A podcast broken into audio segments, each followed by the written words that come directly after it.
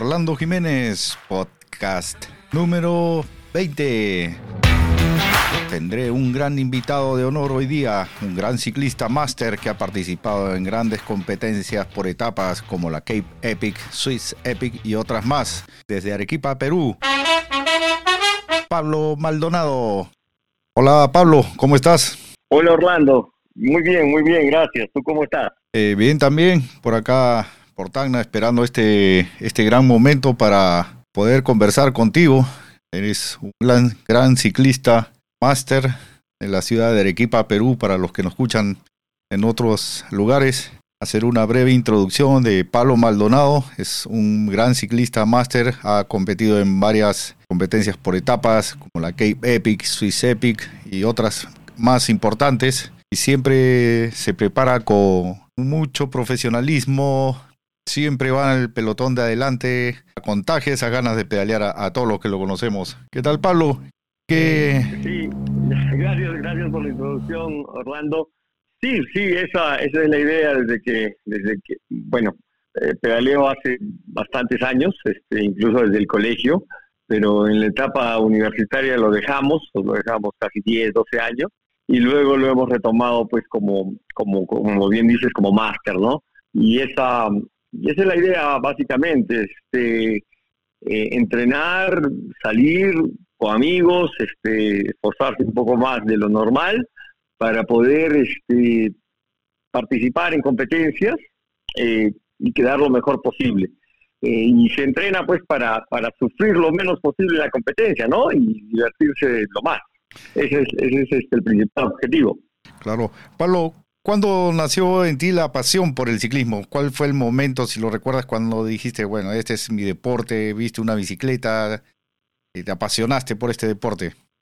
Eh, mira, esto tiene que haber sido el año 86, 87, 1986, en segundo de media, cuando en el Colegio San José, este, eh, un profesor decidió eh, que el colegio participara en las competencias interescolares que se hacían en la ciudad de Arequipa. Y es así que eh, formó, empezó, formó un, grupo humano pequeño, cinco o seis personas, y empezamos a participar en, en los interescolares.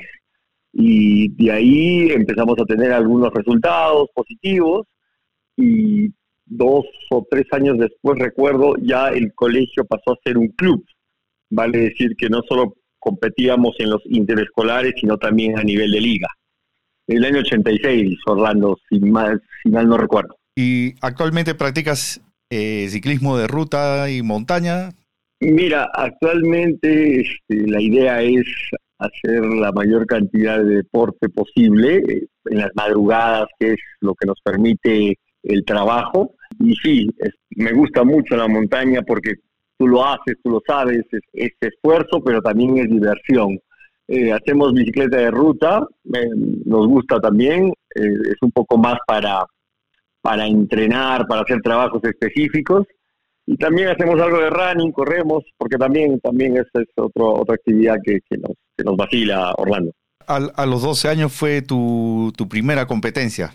Yo calculo que sí, 12, 13 años este, fue nuestra primera, nuestra primera competencia en, el interescolar que se corría acá en Arequipa, en, el Parque Industrial, lo recuerdo claramente, Colegio La Salle, Colegio San Juan Bautista, Colegio Maxule, eh, muy, muy, muy entretenido y siempre que nos juntamos o nos encontramos con amigos de esa época, eh, lo, recordamos.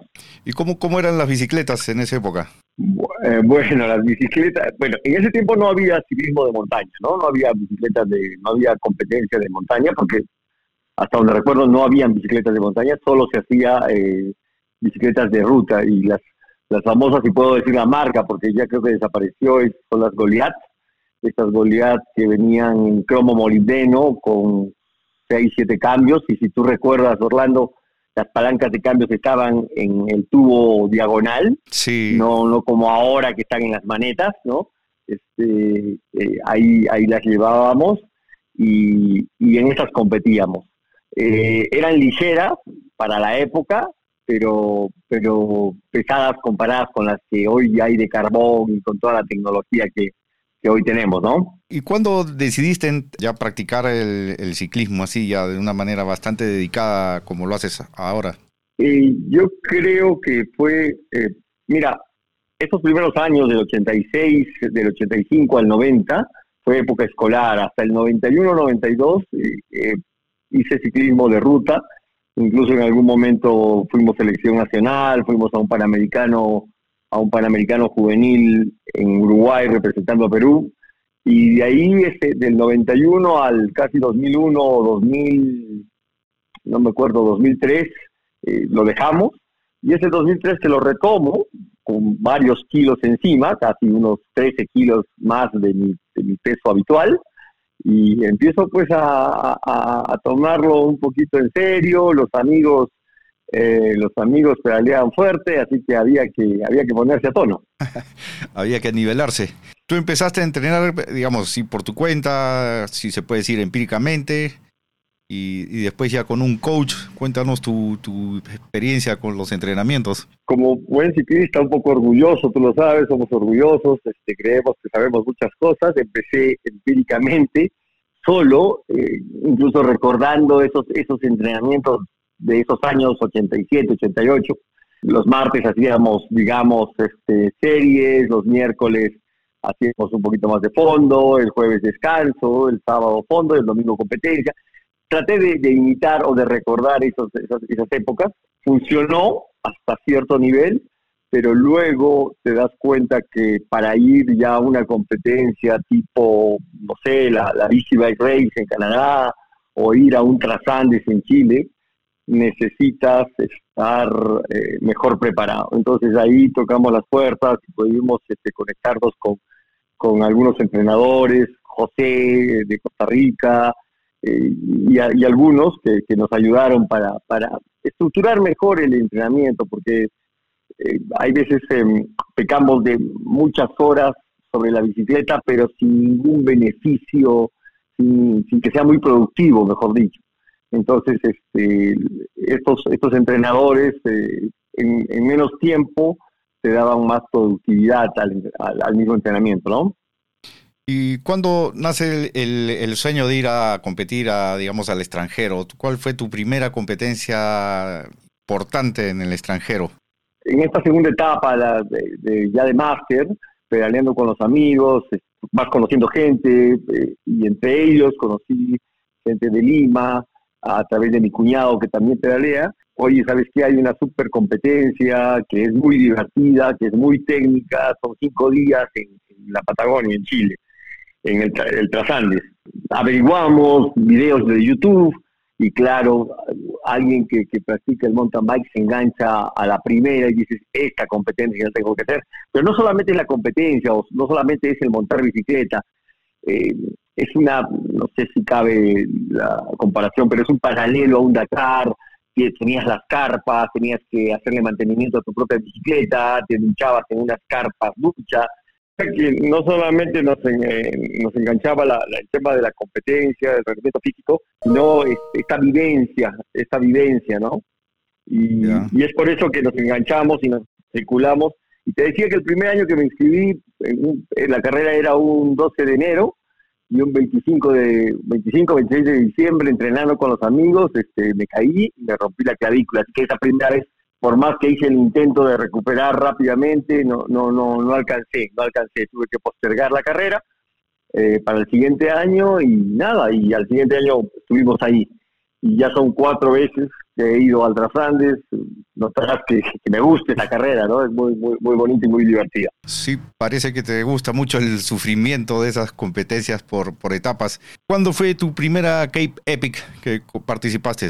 Eh, bueno, a ver, retomando lo que tú dices, ese sufrimiento que tú lo sabes, que lo saben los ciclistas, y que hay veces la gente piensa que es un sufrimiento ese sufrimiento que, nosotros siempre usamos la palabra es, es, es, para lo, para gozar, para la sufrimos, pero también gozamos mucho sobre la bicicleta. Bueno, me preguntaba sobre el Cape Epic. Yo he ido, no, no yo, hemos sido un grupo de arequipeños, de peruanos, a la Cape Epic.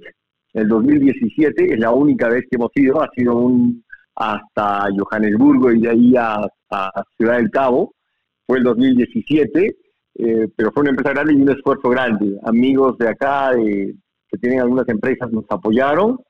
Nosotros también este, sacamos, digamos, de nuestro bolsillo, pero fue una experiencia muy, muy bonita, muy interesante y, más allá del pedaleo duro, de, digamos, de las horas sobre la bicicleta, de la temperatura, de dormir en, un carro caravana, un carro eh, de dormir en carpas algunos, este, fue la organización que tiene esta gente, ¿no? Es, impresionante la organización de esta carrera. Y Pablo, pensando en tu participación eh, con tus amigos del equipo en esta Cape Epic, supongo que muchos ciclistas como yo pensarán cómo es participar en una, una Cape Epic, ¿no? ¿Cómo es el proceso de preparación para una competencia de esa importancia? ¿Cómo es, si nos puedes eh, dar una idea de cómo es la preparación general para este tipo de competencias? Sí, claro. Si preparas la bicicleta también. sí, claro, claro que sí. Mira, este, la preparación para una Epic, en principio, la, la, revisamos, vimos las etapas, eh, los kilometrajes, eh, el tiempo que, que en algún momento o en algún año atrás tomaban los ciclistas o les demandaba completar la etapa revisamos las temperaturas y dijimos, este, esta carrera implica estar muchas horas sobre la bicicleta. Y no solamente un día, sino son ocho días esa cantidad de horas. En consecuencia, lo conversamos con un entrenador que esa vez se contrató en grupo, ¿no? En grupo contratamos un entrenador para que sea más homogénea la preparación de todos y un poco nos dedicamos a eso, ¿no? Nos dedicamos a lo que lo llamaríamos hacer, hacer distancia, estar muchas horas sobre la bicicleta. Obviamente que había que preparar el tema cardiovascular y todo lo demás, pero eh, nos enfocamos mucho en la distancia. En, algún momento nos hicimos pruebas de eh, cuánto glucógeno o, perdón, cuánto ácido láctico acumulábamos, nos hicieron pruebas en sangre, eh, también este, cuál era nuestro, digamos, nuestro tope de, pulsaciones antes de empezar a producir ácido láctico. Nos hicimos varias pruebas. ¿Para qué? Para nosotros no sobrepasar esos parámetros en carrera, cosa que nos iba a garantizar de alguna manera, la palabra garantizar no está bien, muy bien dicha, pero que, que no entremos en calambres o cosas por el estilo, ¿no?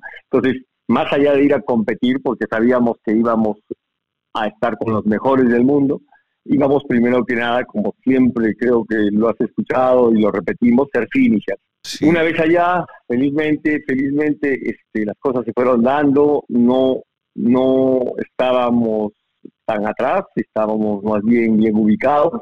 Como sabes, Orlando, el Cape Epic es una carrera tan dura que se corre solo en parejas, no hay la posibilidad de correrlo individual, entonces este, eh, tu compañero te apoya o tú lo apoyas. Y sobre la bicicleta, Orlando, investigamos el terreno, conversamos, de alguna manera nos contactamos con alguien que ya lo había hecho y nos describió, aunque la Cape Epic cambia de escenario casi cada año, nos describió cómo era el terreno. Entonces, lo más importante era saber eh, qué tipo de llantas llevar, qué tipo de suspensiones llevar, cuán largas eran las subidas, eran subidas de 8, 10, 12 kilómetros, 15 kilómetros, ¿no? Entonces, este, para, para, y también los descensos, qué tan complicados eran nos comentaron que, por ejemplo, eran más cross country, más que, digamos, enduro, entonces no llevamos bicicletas con suspensiones tan largas, ¿no?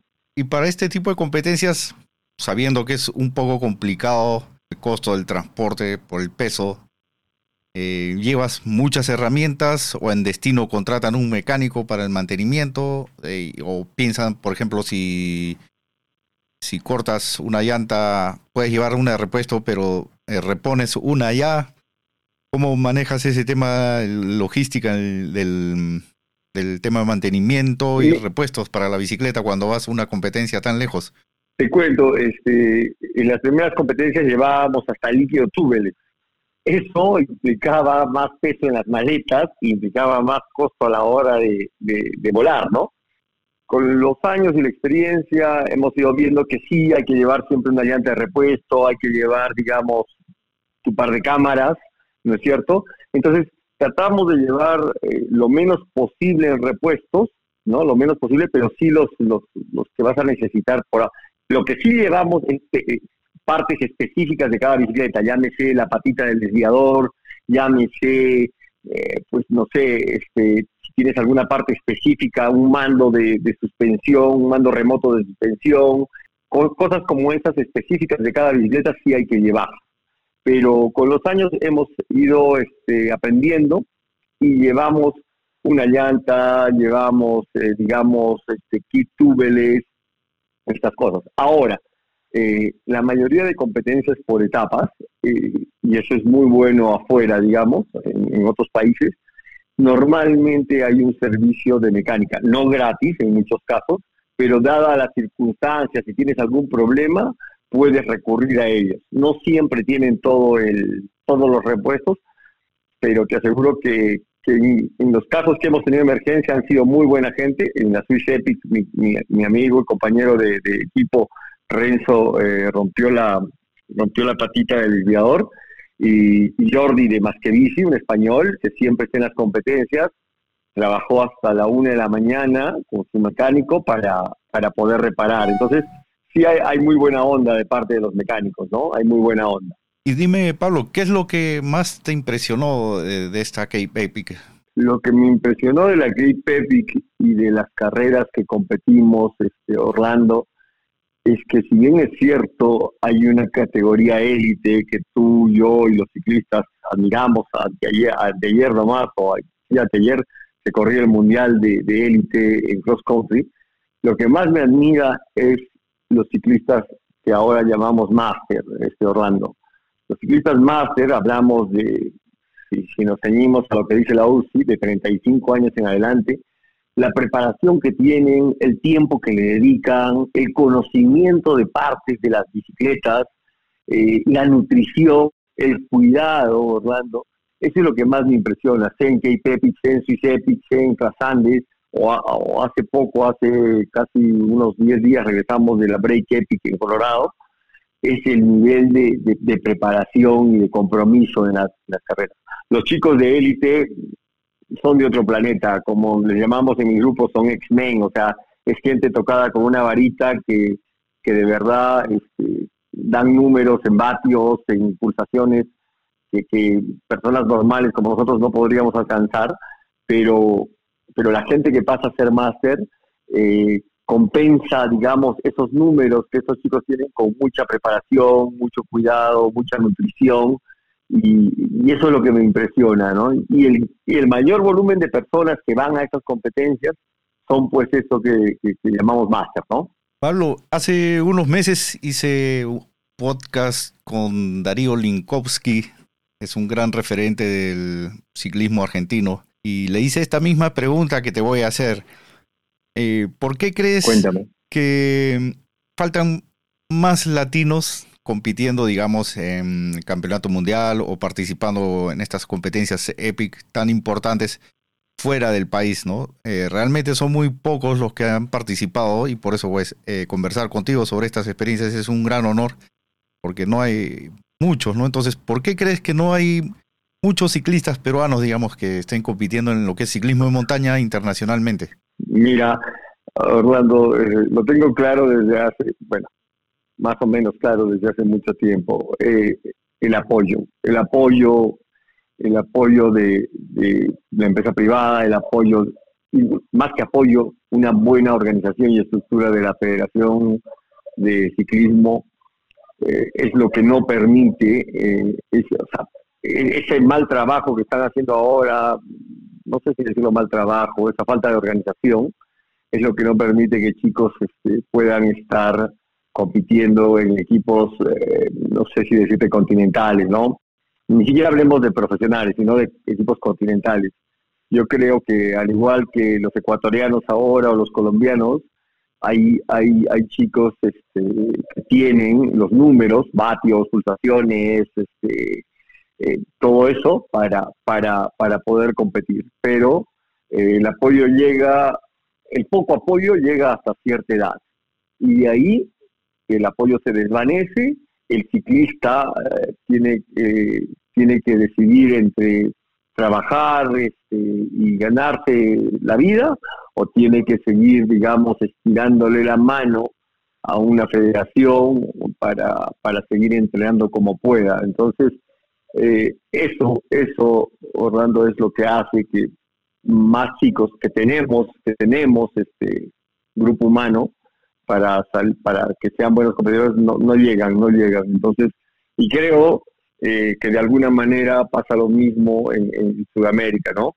Eh, no sé si has escuchado, y seguro que sí, a Martín Vidaurre con él no digo que competimos, sino que estuvo en la misma competencia que nosotros en Trasande, es un buen tipo.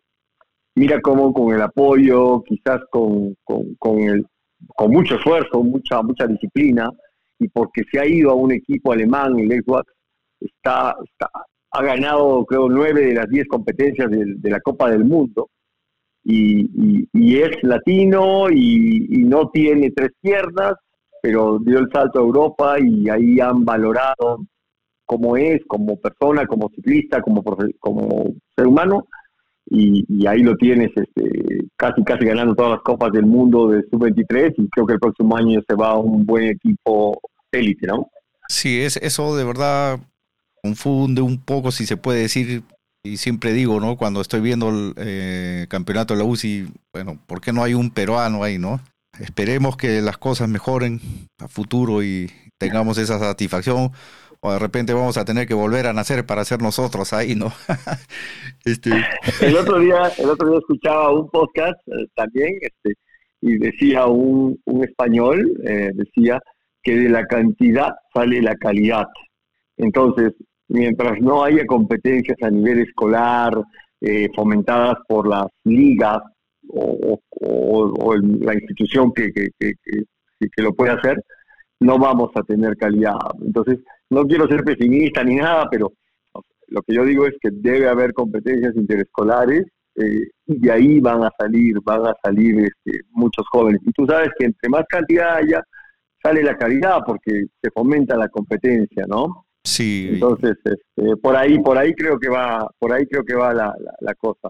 Sin embargo, como también sabes, hay chicos de la ruta, eh, de, de, lo que es este ciclismo de ruta, que por un tema, digamos, hasta comercial, si, la palabra cabe, se están pasando un poco, no completamente, pero están haciendo mountain bike y lo están haciendo muy bien y tienen muy buen desempeño, ¿no?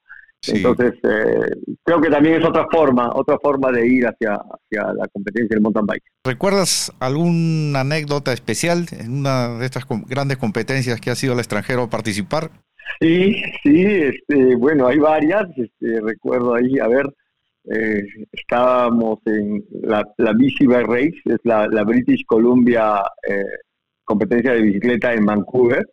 Eh, nos, nos metimos un poquito ahí de, osados en, en, los bosques de Vancouver y recuerdo que en mi poco inglés los organizadores trataban de explicar, trataban de explicar qué hacer en caso de que se aparezca un oso, ¿no? Entonces decían, si es un oso color negro, aprieta, pisa el pedal y escapa. Pero si es un oso gris, ya no hay nada que hacer, quédate ahí porque ya perdiste, ¿no? Entonces, eh, imagínate un, latino, un peruano que vive casi en el desierto, escuchar esto y decir, este, y cuando estás en el bosque, dentro del bosque, este, realmente dices, ¿en qué momento va a aparecer un oso aquí, no? Está con, la, está con la cabeza como periscopio ahí dando vueltas para ver para todos lados. Alerta, alerta, súper alerta, sí, sí, sí. Y recuerdo lo que te dijeron, que, digamos, en la charla de, bienvenida. Pero bueno, lo, eso está controlado. La verdad que también allá te diré, eh, muy, muy interesante cómo eh, en medio de la carrera había ciclistas con bicicletas eléctricas que tenían unas, unas tricotas, unas camisetas de, de patrol, de patrulla, ¿no?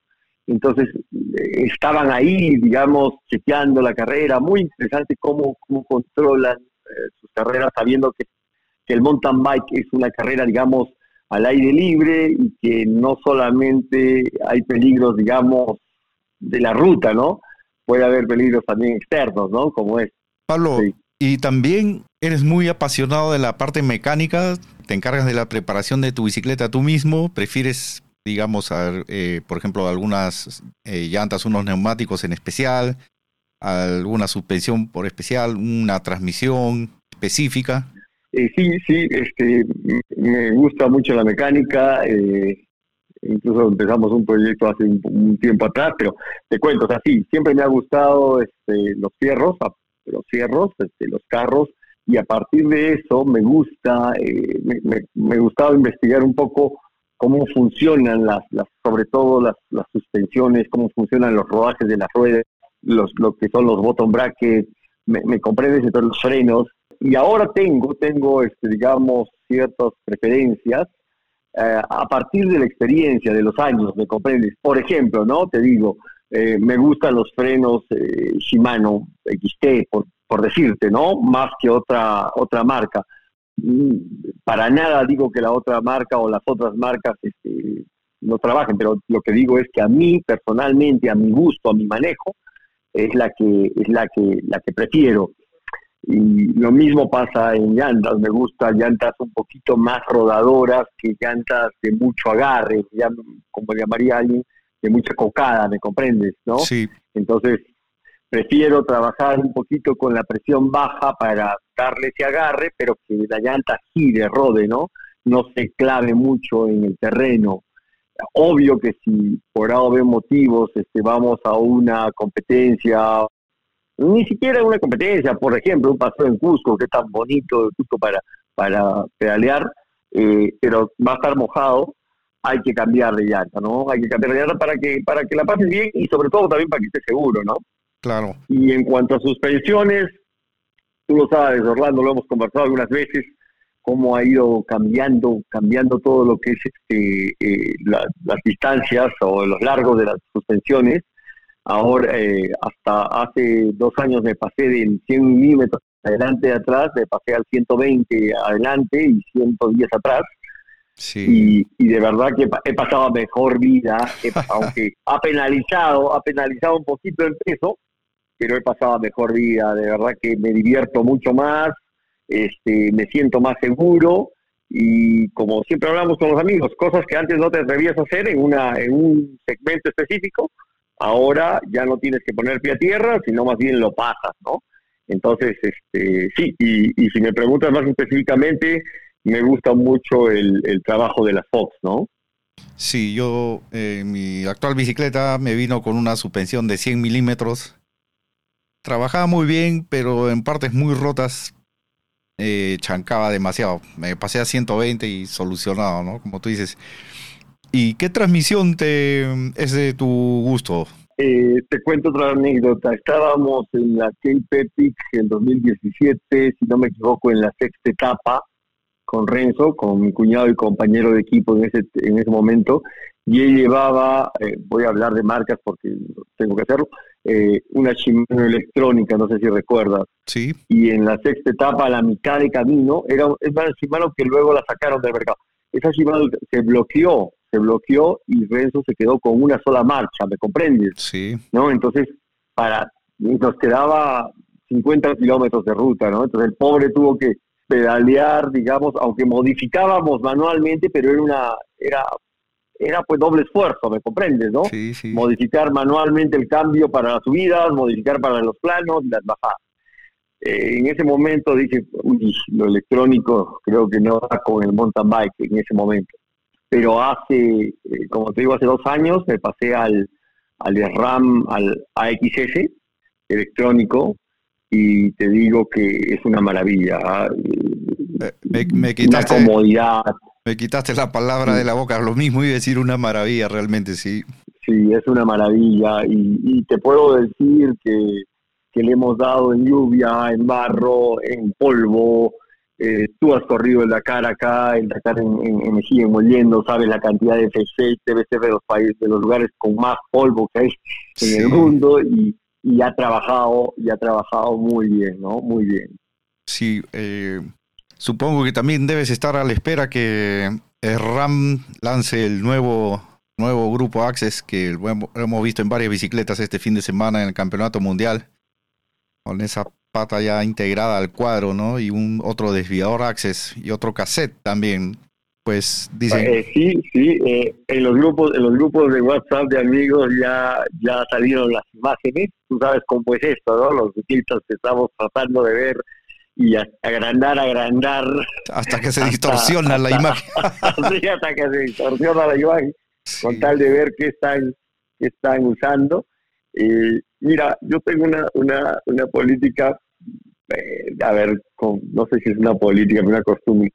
Prefiero, este, antes que comprar, intentar comprar, porque también es costoso, pero intentar comprar lo último, que nuestros amigos este, de los equipos, digamos, este, los factory, lo prueben, recontraprueben un año, dos años, para que mejoren todos sus defectos y ya comprarlo cuando esté funcionando al 100%, ¿no? Porque eh, para que para que sea una buena inversión de, dinero, ¿no? Sí, sí, es, es, es un vicio realmente, ¿no? Desde que empiezas a, a montar bicicleta, yo recuerdo que me compraba pues los cambios nuevos, al tres meses otro más, y así, ¿no? Gastaba, y mis amigos me decían, mejor comprarte una bicicleta de frente, ¿no? No, no, entonces, y he estado, he estado viendo, investigando de este grupo, ya lo han estado probando algunos meses ya atrás en el Campeonato Mundial, recién nomás han lanzado las fotos, bueno, que comentan, 10.52 va a seguir, pero el actual tiene unos saltos muy pronunciados, eso lo han, lo han variado un poco para que no se sienta mucha diferencia, ¿no? Y habrá que esperar también. Ah, ya. Habrá que esperar cuándo lo pondrán a la venta y cuánto costará también. Pablo, ¿y qué competencias tienes a la vista? Recién has estado en el extranjero compitiendo. Ah. ¿Tienes planeado otra competencia en extranjero? Hemos, hemos, hemos, hemos, estado este, en Colorado este, con, dos amigos más, amigos míos, este, hemos estado en Colorado, una competencia realmente eh, muy bonita, muy, muy bonita, este, mucho single track, subiendo y bajando, muy eh, mucho bosque, también en parte, digamos, no tan boscosas, pero muy bonita. Eh, nos hemos quedado maravillados. Eh, sí, eh, ¿qué se viene? Se viene, eh, se viene el, Dakar acá en, octubre, que siempre, si hay competencias acá, que hay que participar, porque es creo que la mejor forma de apoyar a nuestro deporte.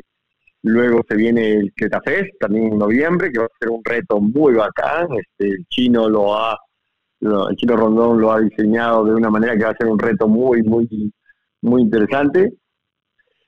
Y, y y ya te contaremos porque todavía no puedo soltarla, pero eh, hay un hay un grupo muy bonito que el próximo año creo que vamos a cruzar el charco. Eh, ya somos, si no me equivoco, seis o ocho, vale decir tres o cuatro parejas que ya están eh, inscritas. Vamos a cruzar el charco y vamos a hacer una carrera de, de seis días. Este, en el mundo hay tres carreras este, denominadas épicas. Eh, va a ser una de ellas. Todavía no, no, no lo tenemos este, totalmente em, ah, confirmado, pero estamos, estamos, estamos ya trabajando. Esto todavía es, se cuenta en marzo, pero, pero hay, hay que, hay que trabajar, digamos, la parte de entrenamiento, como tú dices, la bicicleta y, y, también este la parte económica, pues, ¿no? Hay que, hay que, empezar a, trabajarla para poder para poder llegar eh, digamos, a, esta, a estas competencias. Pablo, ¿y, te beneficia de alguna manera vivir en Arequipa a más de sobre los 2.000 metros de altura para entrenar y, así participar en otros lugares? Sí, Orlando, sí, sí, y, y, aunque mucha gente piensa que la altura siempre choca, eh, creo que y, los que más menos estamos en este deporte sabemos que los 2000, entre los 2000, entre los 1900 y 2300 metros es la mejor altura para entrenar. Bueno, por lo menos eso dicen los, los estudios, ¿no? Eh, los estudios, la gente que, que trabaja en estas ciencias del deporte. Y sí, sí, como tú sabes, este, al, estar a, a esta altura, eh, tu cuerpo tiene que producir más glóbulos rojos para transportar el oxígeno y ese oxígeno eh, llegar a los órganos, entre ellos los músculos. Entonces, este, tienes ahí este, una... Es uno de los beneficios, ¿no? Entre otros, aparte de un VO2 este, mayor y que llegas con una cierta reserva eh, cuando bajas al, a, menos altura, por ejemplo, eh, Tacna, por ejemplo, Lima. Obvio que esto, esto, no, esto, esto no se da si es que no entrenas, o sea, igual hay que entrenar, porque también este, entrenar acá es, más duro que entrenar, digamos, a menos, a menos altura sobre el nivel del mar, pero sí, sí te da un beneficio, Orlando, de todas maneras. Pablo, el, el, otro día, antes de hacer este podcast, estaba, estaba pensando y me vino a la mente un concepto que hay, que es el ciclista profesional, que eh, según lo definen, me parece una definición un poco mezquina, es el que se mm, dedica principalmente al ciclismo y vive del ciclismo. Pero en el caso de un ciclista máster, em, yo creo que de un ciclista profesional máster es el que pone mucho empeño, sacrificio y tiene logros en el deporte, ¿no? Yo lo considero también un ciclista profesional, que eh, tú encajas muy bien en esa definición, ¿no? De un ciclista profesional máster. Ese es, ese es un honor eh, conversar contigo y de verdad estoy muy agradecido y, y pienso que eres un gran referente para los jóvenes allá en Arequipa también, ¿no? Y no solo en Arequipa porque, bueno, te conocemos en todo el sur del Perú también. Gracias, gracias Orlando por tus palabras. Este, no, no, es que buscamos eso, la verdad que lo que lo que buscamos es, es, hacer deporte, mantenernos, digamos, saludables de alguna manera. De verdad que eso es lo que buscamos. También te digo una cosa, este, buscamos este, hacer amigos, compartir esta pasión con los amigos, este, eso es lo que hacemos. Yo creo, como, como te dije en algún momento de este podcast, lo que más me ha impresionado de las, de las pocas o muchas carreras que hemos este, participado es el grado compromiso de los máster en, en estas competencias y, también los que no compiten, ¿me comprendes? Ejemplo, ejemplo, hay que trabajar 8 de la mañana, 7 de la mañana, 9 de la mañana, y para poder hacer tu deporte, entonces tienes que sacarle tiempo al día. ¿Y cuál es la única hora? Bueno, pues 5 de la mañana, 4 y media, 6 de la mañana. Entonces, partiendo de ahí nomás, Orlando, ya creo que eres, como tú bien dices, un profesional. Máster, pero profesional. ¿Por qué? Porque estructuras tu semana, armas tu día, cumples con tu chamba, está la familia, por supuesto. Entonces, todo eso, este, Orlando, creo que como bien dices, hace un profesional porque sigue siendo responsable de muchas cosas, ¿no? Sí, precisamente eh, participar en competencias y estar ahí en el pelotón de adelante, ganar en tu categoría, eh, no lo hace cualquiera, ¿no? Y para lograr eso hay mucha dedicación, mucho sacrificio. Y eso es lo que a veces mucha gente no ve, ¿no?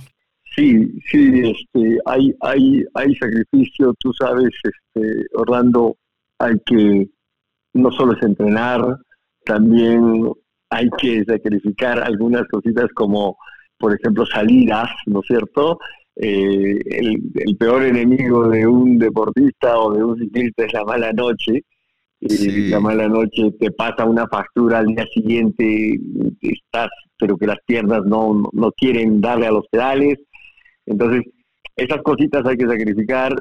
Eh, siempre que lo conversamos con amigos, no, no, no es que hay que hacer la dieta, sino más bien hay que comer saludable, que sea una forma de vida, porque eso, eso ayuda. Tú lo sabes, este, meterle muchos dólares a la bicicleta para bajarla de peso, cuando la persona, el piloto, el biker, el ciclista, no se organiza, digamos, en su, en su, en su comer, entonces no, no, no tiene mucho beneficio, ¿no? Creo que deben ir de la mano los dos, ¿no? Creo que deben ir de la mano. Sí, tiene que ser, eh, bueno, ya en carrera tiene que ser uno solo bicicleta y, ciclista, ¿no? Se convierte en, uno solo. Eso, eso te escuché y tienes toda la razón. Me, acuerdo que te escuché esa frase. Eh, hay que hay que conocer su bicicleta, hay que hay que no no voy a decir mimarla, ¿no? Pero hay que cuidarla, hay que hacerle, digamos, su mantenimiento y también este tener conocimientos básicos y hasta medios de mecánica, porque porque ¿de qué sirve que entrenes para una competencia de dos, tres días si en el kilómetro 20, 25 no vas a poder solucionar una falla mecánica? Que tú sabes, estamos, este, los que hacemos mountain bike, estamos expuestos, porque por más que, que hayas tomado todas las previsiones del caso, puesto las mejores llantas, una piedra te cortó la llanta, bueno, pues hay que solucionarla, ¿cierto? Y seguir en competencia. Entonces, hay que tener conocimientos básicos y hasta medios, ¿no? No solamente, este, digamos, eh, al mecánico, solucionamela, entrégamela lista para competir. No, hay que, hay que conocer. Sí, eso justamente yo estaba pensando ahora en la tarde después de pedalear. Eh, hace ya bastantes años cuando miraba bastante Fórmula 1, leí en una revista de automovilismo, había un corredor italiano, Tassio Nuvolari, que decía que tenía mente dinámica cuando, bueno, los inicios de la Fórmula 1, él después de dar unas vueltas al circuito, él indicaba al mecánico cómo tenía que regular la, la ese tiempo se hacía manualmente e individualmente, ¿no? Entonces, yo pienso que también para que disfrutes sobre todo una salida en bicicleta una competencia, como tú dices, hay que tener conocimientos ya un poco más avanzados de mecánica, ¿no? Para poderla regular a tu gusto y sentirte cómodo. Si me permites este, la propaganda, no sé si está bien, iniciamos un proyecto hace un año que se llama Epic Ride, una, una, pequeña tienda, taller que tenemos aquí en Arequipa, y cuando yo les entrego la bicicleta a, mis clientes, les mando un informe por WhatsApp con qué presión de suspensión, qué presión de PCI les he dejado en la suspensión delantera, en la trasera, en las llantas. ¿Para qué? Para que, digamos, al día siguiente que ellos salen a pedalear o los días subsiguientes, oye, estas presiones me van bien, o sea, me siento cómodo, no me chanca, ¿me entiendes, Orlando? Entonces, o, quizás no, o quizás no, dicen, sabes que está muy dura, está muy dura, entonces yo no trabajo sobre sensaciones, sino me dice Pablo, estuvo muy dura, ah, ya, ok, entonces vamos a, bajarle o vamos a regular el rebote, pero ya partimos de algo, de, un valor, ¿me comprendes, Orlando? Y no partimos solamente de meras sensaciones, ¿me comprendes, no? Sí. Entonces, eso, eh, de esa forma lo hacemos. Yo cuando hacía downhill tenía una horquilla Marzocchi eh, triple 8 y tenía varias, varias regulaciones, ¿no? Rebote rápido, lento, compresión lenta, rápida.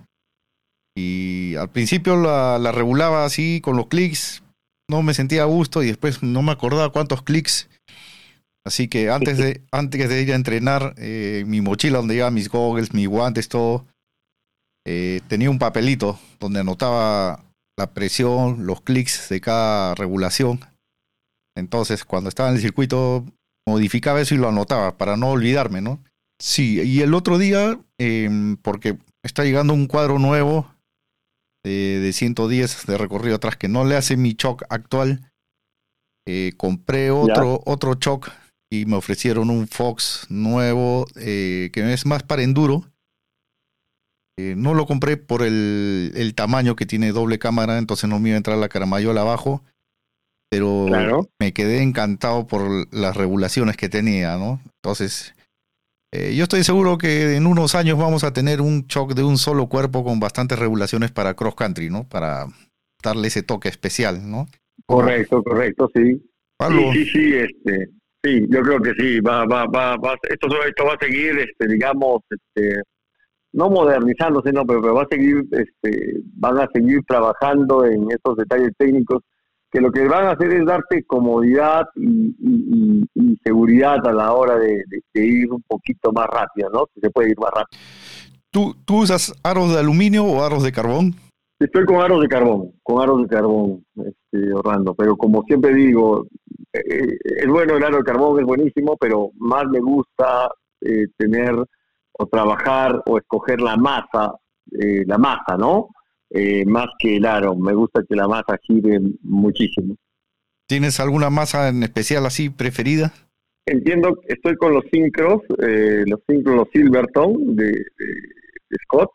Y aunque es un aro, como tú sabes, no experimental, pero es un aro de, propio de Syncros, Entiendo que trae accesorios o muchas partes de la DT Swiss 240 y va, va, va muy bien. Pero tú sabes que ahora hay muchas masas, hay estos rodamientos cerámicos que giran mucho más, ¿no es cierto?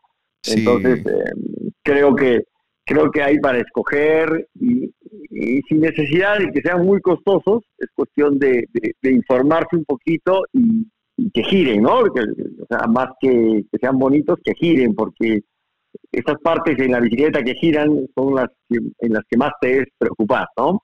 Sí, ahí puedes ahorrar unos cuantos watts. Pablo, entonces... Que te van a servir al final, que te van a servir al final de una competencia o de una pedalada larga. Entonces, Pablo, este 8 y 9 estamos viendo en el Dakar Bike.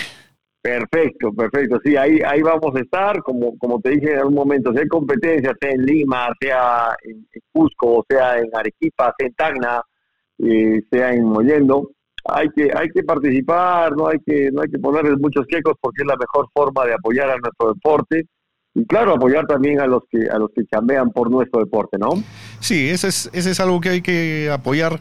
Eh, lamentablemente hay muchos ciclistas que no saben apreciar el esfuerzo y el trabajo que tiene que hacer el organizador para llevar adelante una competencia. Y yo creo que en eso también hay que trabajar para que mm, las empresas también apoyen un poco al organizador, ¿no?